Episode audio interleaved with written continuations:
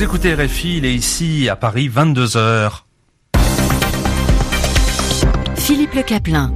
C'est l'heure du journal en français facile avec euh, Sylvie Berruet. Bonsoir. Bonsoir Philippe. Euh, tout d'abord, euh, les titres de l'actualité. Au Venezuela, l'installation de la très controversée Assemblée constituante. En Irak, la découverte d'un nouveau charnier après un massacre commis par les djihadistes.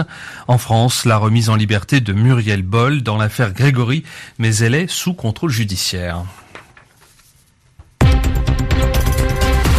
Le journal. Le journal. En français facile.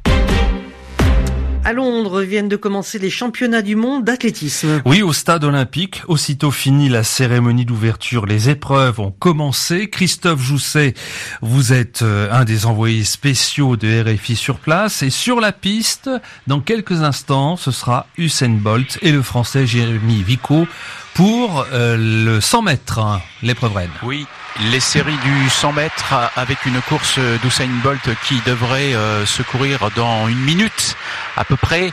Usain Bolt qui a été très acclamé pour sa première apparition dans ce stade olympique où il avait été euh, le héros des Jeux de 2012 avec un triplé 100 mètres, 200 mètres, 4 fois 100 mètres. Il fait ses adieux, vous le savez, dans cette compétition. Usain Bolt et le Jamaïcain euh, qui prendra sa retraite dans 8 jours. La caméra est braquée sur lui.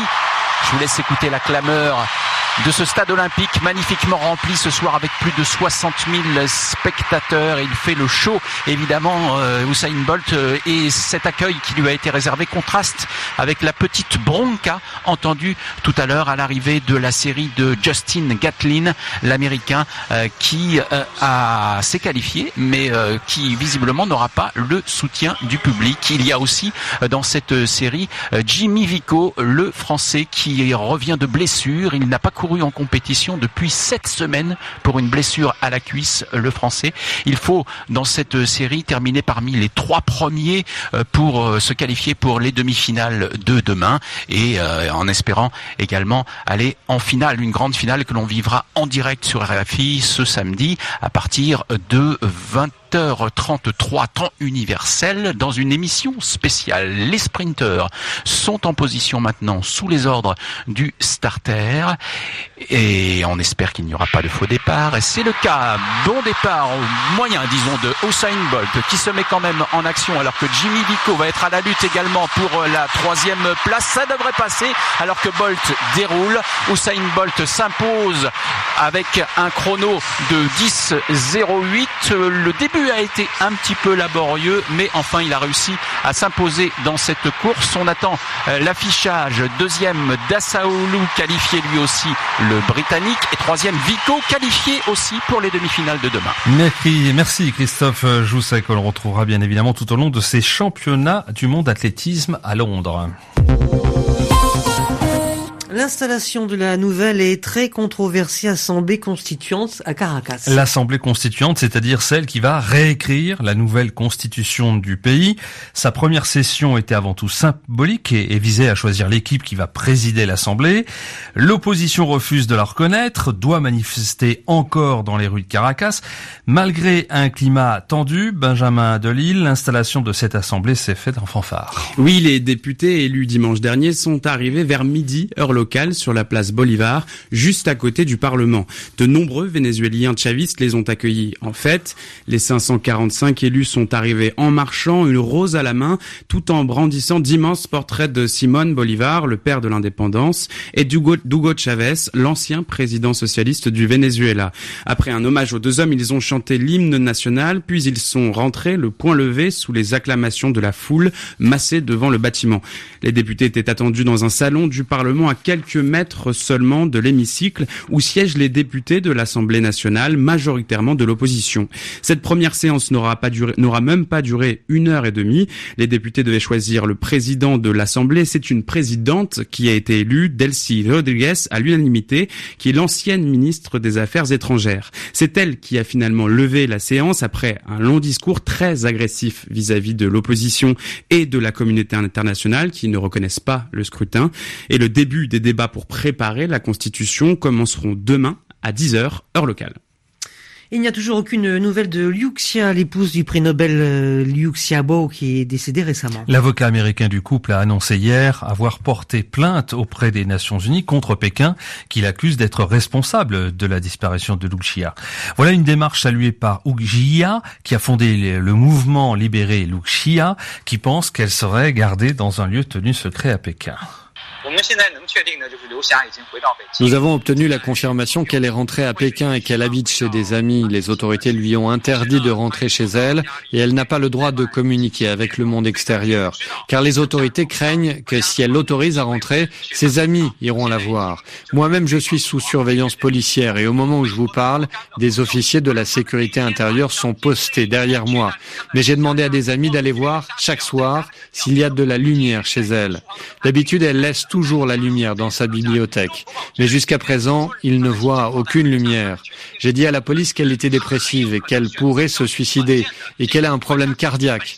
Ils m'ont répondu, ne t'inquiète pas, si elle veut se suicider, si elle est malade, il y a toujours quelqu'un qui répond immédiatement à toute éventualité. Les policiers m'ont assuré qu'ils ne prenaient aucun risque car ils ne veulent pas être responsables d'un acte irrémédiable. Voilà des propos recueillis par Heike Schmidt. Aux États-Unis, l'attorney général, c'est-à-dire le ministre de la Justice, veut en finir avec la culture des fuites qui, dit-il, mine l'administration de Donald Trump et l'empêche de fonctionner correctement. Il y a notamment celle concernant la supposée ingérence de la Russie dans la campagne présidentielle de l'année dernière. Jeff Sessions annonce qu'il triple le nombre d'enquêtes portant sur la diffusion non autorisée d'informations confidentielles et que quatre personnes ont été inculpées sans dire qui elles sont. Un drame dans une mine de diamants en Sibérie. Neuf hommes sont toujours portés disparus après l'inondation d'une mine où se trouvaient 142 mineurs. Les précisions de Muriel Pomponne. Depuis plusieurs jours déjà, le niveau d'eau augmentait dans la mine et des pompes supplémentaires avaient dû être installées. La mine de diamants Mir, ce qui signifie la paix en russe, est située en Yakoutie, au cœur de la Sibérie, dans une région très hostile. La température moyenne en hiver est de moins 30, tandis que les inondations sont fréquentes en été. Le gisement a été découvert en 1955 et mis en exploitation peu après. La mine a longtemps été exploitée à ciel ouvert, un immense trou de 525 mètres de profondeur et 1200 mètres de diamètre, la quatrième plus grande excavation du monde. L'exploitation a cessé en 2001 avant de reprendre en 2009 mais seulement en sous-sol. Le gisement produit désormais 1 million de tonnes de minerais par an, soit 11% de la production de diamants de la société diamantifère russe Alrosa. Le plus gros diamant de la mine a été trouvé le 23 décembre 1980. Son poids était de plus de 342 carats. Comme la tradition est de donner un nom au gros diamant, celui-ci a été nommé 26e congrès du Parti communiste. Il est visible dans le fond diamantaire du Kremlin.